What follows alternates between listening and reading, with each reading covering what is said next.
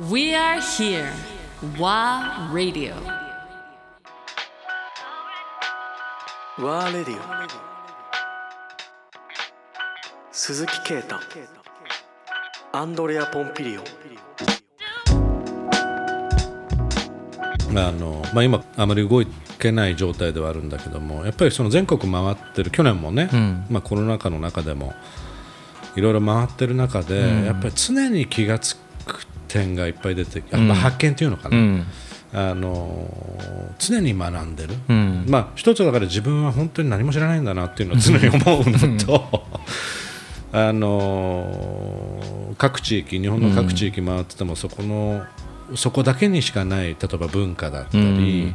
まあ、食もそうだけどね、あの考え方だったり風習だったり生き方があったりっていうふうに思った時にどこ行こうがやっぱヒントがある。あこれってなんかすごく今後こういう生き方とかうんうんうんうん。うん考え方を持つことで意外と今ある、まあ、社会的な問題であったり、あるいは今回のコロナの問題だったり、そういうものを解決していけるんだなっていうふうにん。思ってしまうことがいっぱいある。そうですね。ヒントはなんかいっぱいある気がしますね。いっぱいある。うん。だからまあ夢ではあるけど現実にしていきたいっていうのはやっぱりこういったまあ価値観というかね、うん。この生き方っていうものもやっぱりできればもっともっと、まあ、国境を越えてね、うん。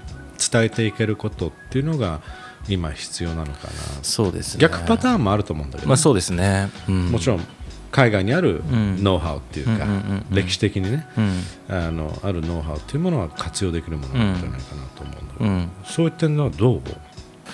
海外からのヒントっていうのは、例えば海外もだいぶね、うん。まあ、今は行けてないけど。そうですね。かなり言ってましたね。学んだことってあったりします？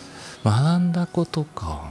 あごめん、ケイタは海外と遊ん。でるだけだか。ら、いやそんなことないよ。勉強もしてるけど。でもやっぱりまあその土地その土地のやっぱり様式とか歴史とか文化の背景があって、うん。そういうものから何かものが生み出されてるとか、うん。サービスが生み出されてるっていうことはやっぱり非常に勉強になりますよね。だ学生時代からやっぱり、なんだろうそのある意味海外にはすごくそうですね。興味はめちゃめちゃ言ってましたね。ね、うん。めちゃめちゃ行ってたし、興味は常にあったそう興味は常にある、うん。それは何に興味を持ってたの？やっぱ地域性一つは地域性と歴史ですかね。うん。最近もその建築の歴史みたいなことを調べ直している中で、まあ、やっぱり例えば、うん、中東とかには、水とか木とかないんですよね。でそうするとやっぱあの砂を固めて建築を作っていったりするわけなんですよ。例えば。うんはいはい。であのヨーロッパとかその石が多い地域っていうのはやっぱりその石を削り出して神殿みたいなのを作り始めたりとかしていくじゃないですか、まあ、あと石を細分化してレンガのように積み重ねていって建築作るとか、でも日本は最初からあのまあ泥とかうん。木とかそういうものを活用して作っていくんですけど、うん。まあ、そういう地域性はすごく面白いポイントですかね。い。や面白いね。そうそうそう。そうね。ずっとだからその地域とか、まあ、人間がその土地の文化とか素材とか、うん。まあ、その環境の中で何を作ってきたかってことにすごい興味があって、でそれはやっぱりアメリカもヨーロッパもアジアはもう全部違っているっていう、うん。そこが一番面白いところだと思いますけどおね。ー。うん。なんかす特定の国ってあったりするの？すごく興味を持って徹底的にちょっと調査して何度も行ってるっていうのは。ああそうですね。あのちょっと前に行ってたのはスリランカ。えー。そうそうそう。行ってたねそういえば。そうスリランカはめちゃくちゃ一時期行ってましたね。1年に3回ぐらい行ってたよ。ああねそうでしたね。うんそうですね。だってあの何度かねあケイタ今週末どうする？あちょっとスリランカ行くんですよとかなんかね。そうブータンとスリランカに行ってましたねあブータン 何やってんだっていう。面白い。それは何？あのまあもともと行ったことない地域で何かがきっかけで行くようになったんでしょ？そうブータンはあの単純にそのブータン王室うん。のあの仕事をちょっと手伝ってたっていうのがあってえ？あの工芸の。そうブはいータンはあの、うん。王室からの依頼？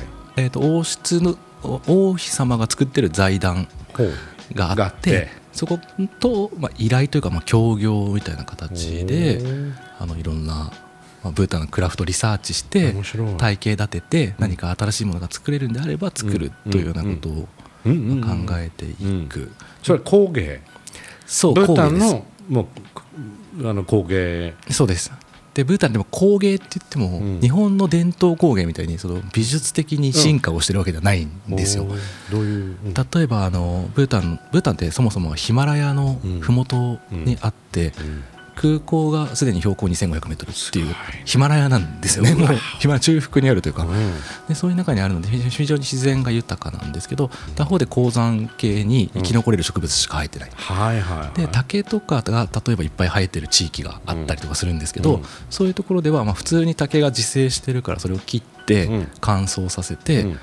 ちょっとだけこうあのなんていうのか機械をもう足踏みのこういうウィンウィンウィンウィンって言って回してそこに刃物を当ててコップとかを作っていくんですよ。はいはいはい。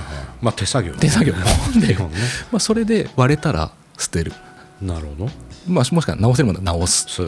ん。竹はさ細かくあ切ってカゴにして普通に使ってるんですよで、まあ、本当にその土地から生まれてくる自然に生まれてくるん。素朴なもの、うん。でそれが、まあ、すごいブータンに行ってみてうん。分かったこととしてはすごく面白くて。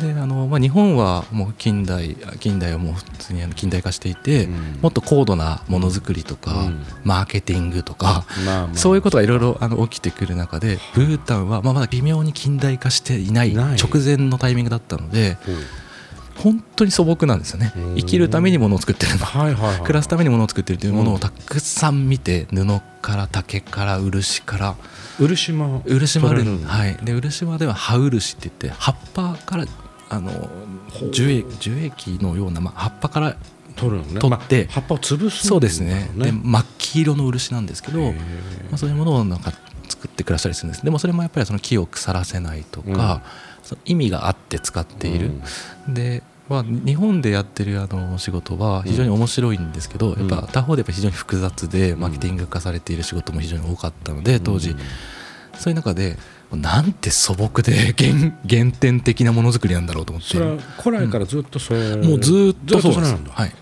ら別に分からない当然まあそういう職人さんがたくさんいて。そうそうそうそうなんだろう人間国宝的な人もう全然いなくて。扱いじゃないんでしょ？で工芸みたいな言葉もすらもない。普通にあのそういう何か、えー、とそこにある土地の素材を生かして物を作ってる人たちが13拠点あるっていうみたい。な ただそんだけ。でそれを一個一個だから丸2日間車でヒマラヤの中を走り回って次の村に行ってまた20 12時間ぐらい移動してでもそこには何もなくてうん。また6時間いたらありますよって言って6時間。あじゃあまた6時間行って 次の村行って。だけどちゃんとまあ道路も整備したところ行くの？それともいやもう結構奥まで？道路もない場所もあって車で走れない場所はちょっと歩いたり、歩くの？ヒマラヤ歩くって言っても結構な距離まあまあ歩く。うん。うわ面白い。でもそれ面白かったですね。だね、だけど標高も高いところだから、ね、体が慣れてないとやっぱりそうですね。結構小ざめになる人も多いっていう。ケイタは大丈夫だそう僕は結構ね大丈夫だったんですよね。着いた日からも全然多分鈍感だから環境に。あ全然大丈夫よって感じあそう、ね、慣れるまでちょっと時間かかるっていうそう時間かかるんよですく聞くけどね、うん。でもブータン本当に美しい国で、うん。まあ、あの自然も本当に美しいですし人々はどう？最高ですよ。もううん。もうひまあ、最高っていうのはちょっとまあいろいろブータンも表も裏もいろいろあるんですけど、うん。あの基本的には、ね、かなりみんなが熱心な、うん。あの密教密教徒なんですね。密教徒ね。で密教徒であるがゆえに、うん。その樽を知るっていうことをブータンの人たちはよく使って話していて、うん。まあ樽樽満ち足りていることを分かってもうほどほどでいいんだっていうことを理解してそのままに生きるっていうことをうん。割とみんなが本当にそのままピュアにもちろんいろんな人がいますけど、うん。あの暮らしてる人たちが多くてそれはなんかねやっぱり日本で東京で暮らしたり仕事したりするとつい常に行き過ぎちゃう。そうね。でもままあ麻痺してる麻痺しちゃだけどブータン行ってああこんなシンプルなことでもいいんだなとかうん。そういうなんか気づきはいっぱいありましたし、やっぱ素朴なものにこそあのいろんな美しさや、うん、思想や文化が反映されているいくんだっていうこともまあその時にすごい勉強になってうん。それからやっぱりその自然のものとか漆、あ工芸みたいなものにやっぱより強く興味を持っていったっていうのもありますね。例えばそういうまあ 13, 10 13箇所全部回る、そうえっと全部行ってないんですけどほとんど行った。うわすごいね。すごい大変だった。今だったらいけないかもしれない。う。ん体力が。体力が必要。体力が必要。例えばそこで出会った工,、まあ、工芸品って言っていいのかな、生活用品って言っていいのかな、っていうのはやっぱりちその13箇所すべて変わるの？ものがそうです。全然違うものがあって。素材も違う。素材も全部違う。紙が紙とか布布竹あとうん。土？うん。あ陶器？うんとか、まあ、そういういろいろジャンルが分けられてるんですけど、うん。まあ、でも土って言っても本当いや日本の焼き物みたいに進化してないんでうん。土器ですね。